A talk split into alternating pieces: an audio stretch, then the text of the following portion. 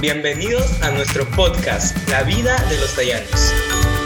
Nosotros somos Dorita Vázquez, Génesis Pacheco y Joaquín Ladines, del tercer grado de secundaria del Colegio Los Tallanes. Como ya saben, el episodio de ayer trató sobre la economía tallán. Esperamos haya sido de su agrado. Hoy hablaremos sobre la arquitectura tallán. Chicos, ¿ustedes sabían que los tallanes fueron grandes constructores de templos y residencias suntuosas? Por supuesto, Dorita. Pues por eso en el episodio de hoy nos enfocaremos en ese tema. Bien, ello se fundamenta en la diversidad de restos, construcciones existentes y diseminadas en nuestro territorio. Chicas, ¿sabían que las viviendas tallanes eran el principal reflejo de las marcadas diferencias sociales que había en estos pueblos? ¿Cómo así? ¿Nos podrías explicar? Claro, los nobles tallanes vivían en espléndidos palacetes, mientras que la gente del pueblo lo hacía en chozas rústicas con pocas condiciones de vitalidad.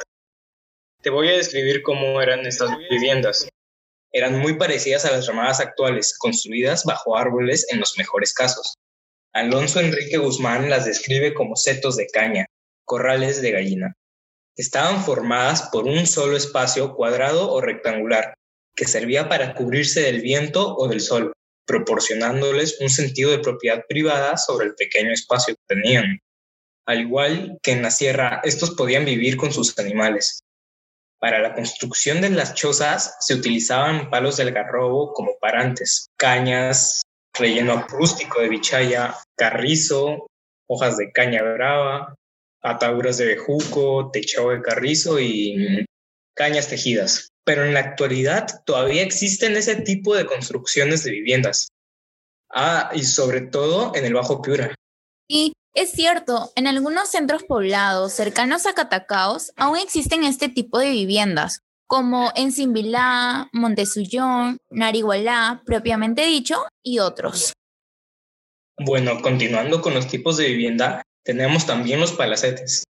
Eran viviendas de adobe compuestos por varios ambientes. Había un gran aposento principal con varios pilares de adobe y de otro sector de terrazas con portales cubiertos con esteras. En lugar de escaleras, poseía rampas con acceso, y los techos siempre eran de paja. Los adobes en ocasiones tenían una curiosa coloración azul y roja, como el presentaba en Amotape. Generalmente, junto a un palacio, se construía la plaza principal. Mm, toda esta información es muy interesante. Ah, y otra información en parte de la sierra de la región piurana es que las viviendas fueron construidas generalmente de piedra, las primeras estribaciones de la sierra también se hacían de adobes y en la costa de Carrizo. Francisco de Jerez en su relación cuando cuenta el viaje de Pizarro de Tumbes a Tangará, menciona además de Tumbes muchos pueblos. Uno de esos pueblos fue Puechó. Indudablemente se refiere a Puechos, ¿verdad? Pues sí, en el cual también construyeron grandes edificaciones. Por ejemplo, en el poblado de Puechos tenían una gran plaza y una fortaleza cercada con muchos aposentos en donde se alojaron Pizarro y sus huestes. Los curacas del Bajo Chira salieron a recibir a los españoles dispensándoles un trato cordial, como era costumbre entre los tallanes para sus huéspedes. Desde Puechos envió Pizarro a explorar la zona de la costa y encontraron las aldeas marítimas de Colam, Paita, Pariñas. También encontraron a las poblaciones de Motape, de Marcabélica y de Tangarara. Entonces, ¿se crearon más fortalezas en otras ciudades?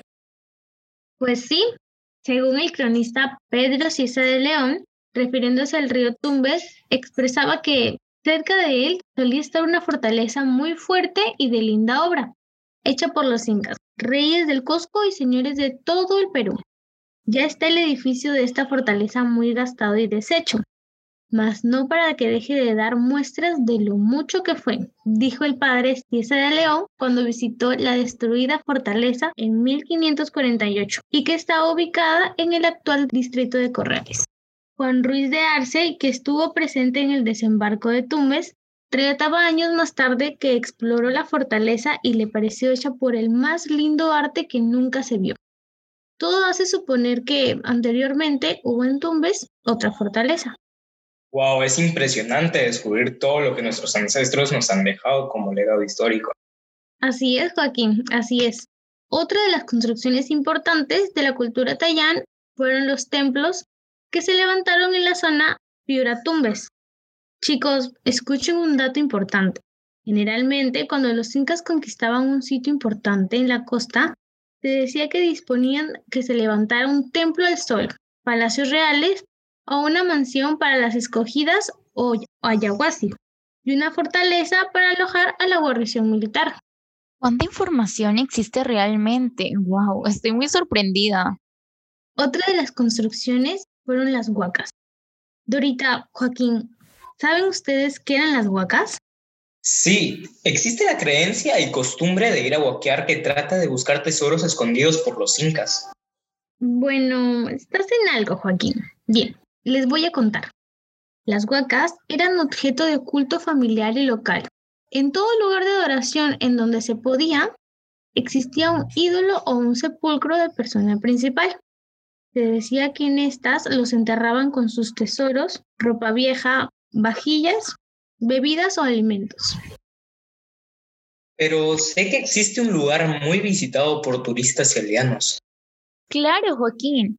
Este fue un centro administrativo y político de la cultura tayán ubicado en Narigualá. Hoy es conocido como el Complejo Arqueológico de Narigualá.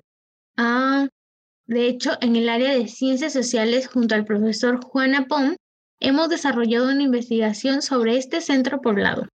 Sí, tienes razón. En este porte ayudó a la elaboración de este episodio, de hecho. Bueno, chicos, yo les puedo contar algo. Narigualá es un caserío ubicado a dos kilómetros de la ciudad de Catacaos, siguiendo la pista asfáltica del Bajo Piura.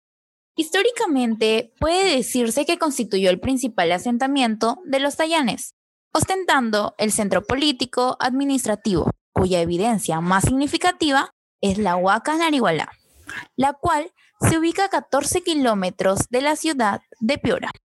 La Huaca Narigualá, la más importante evidencia arqueológica del departamento de Piura, muestra dos pirámides truncas que elevan su presencia y prestancia telúrica entre el verdor del Bajo Piura.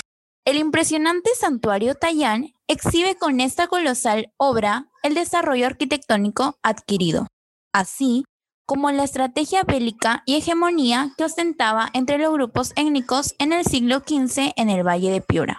Esta forma parte del entorno arqueológico de la Huaca. Su museo de sitio, que exhibe material cultural de las investigaciones arqueológicas realizadas como la ofrenda funeraria, del perro sin pelo, textiles, metalurgia, cerámica y tipología de adobes. Les cuento, recientemente se ha incorporado una sala de etnohistoria que provee información relacionada con la costumbre y tradición de la población actual. Dorita, pero según Jacobo Cus Villegas, la colosal construcción había sido obra de los tayanes y no de los incas, y se había hecho en dos etapas distintas por un largo periodo de tiempo. Primero habría sido construido el templo y luego la fortaleza propiamente dicha. Sería una duda, una gran novedad del origen tayán de las fortalezas. Bueno, en realidad no se ha tratado de un accidente orográfico, sino de una monumental fortaleza templo de 40.000 metros cuadrados construida toda de adobe y barro, que pues al sufrir el efecto del tiempo, de los saqueos y de la oración de las lluvias, sobre todo las caídas en 1925, le hicieron perder su originaria apariencia externa y tomar la de un cerro. Algo parecido en Puechos con el llamado Cerro Fortaleza. Entonces te refieres a que en su origen habría sido un inmenso rectángulo embrullado, con latas paredes de adobe, que en uno de sus cuatro frentes tenía dos atalayas o torreones. Uno de ellos destinado a fines religiosos, en donde según Cruz Villegas se adoraba al dios Hualac. Y el otro era para fines guerreros, que era la fortaleza propiamente dicha. Claro, Joaquín. La fortaleza tenía la forma de las pirámides aztecas y mayas. O sea, te explico plataformas rectangulares y truncadas. En la de Narigualá eran cuatro. Entre plataforma y plataforma habían escalinatas que conducían desde la parte exterior de la primera plataforma hasta la más alta. Y esto es lo que confunde, porque este fácil acceso deja desguarnecido todo el imponente conjunto. Génesis, Joaquín, ¿ustedes han visitado esta fortaleza?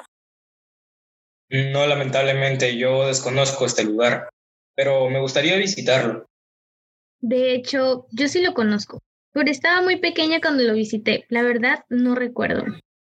Bueno, yo sí he visitado este lugar y realmente está un poco deteriorado a raíz del desborde del río Piura. Y pues, continuando.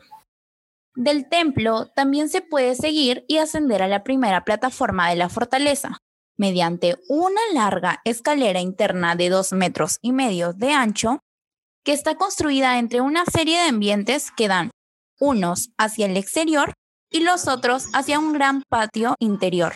La escalera, como se puede apreciar en el croquis que hizo Cruz, está debidamente protegida. Los ambientes con puertas hacia adentro podían servir de carceletas y también para almacenes. Los exteriores para tiendas o alojamientos. Adosados internamente a la fortaleza hay cuatro grandes ambientes con puertas al patio. Después de las lluvias de 1925, se utilizó mucho el material de la fortaleza para construir sobre sus derruidos muros y cimientos una capilla. Les cuento que en 1977 se inauguró un museo de sitio en el lugar, pero las lluvias de 1983 le hicieron mucho daño, por lo cual, para el niño de 1998, el área de la fortaleza fue protegida con plástico. No obstante, la arqueología ha definido que la llamada fortaleza de Narigualá fue sin lugar a duda un cerro administrativo político, desde el cual se dictaminaba la organización, políticas, derechos y reglas socioculturales del mundo tayán. Bien amigos, esto fue todo por el día de hoy. Nuestro próximo episodio tratará sobre los mitos y creencias servidores del mundo tayán, a cargo de Gonzalo y Eduardo de Quinto Secundaria. No olviden seguirnos en nuestras redes sociales, en Facebook e Instagram como Colegio Los Tallanes y en Spotify como La Vida de los Tallanes. Aquí encontrarán todos nuestros episodios de nuestro podcast. Chicos, fue un gusto compartir esta información con ustedes. Los invitamos a que sigan sintonizándonos. Yo también comparto la alegría de haber participado en este episodio. Gracias por su atención. Hasta la próxima. Nos vemos. bye. bye.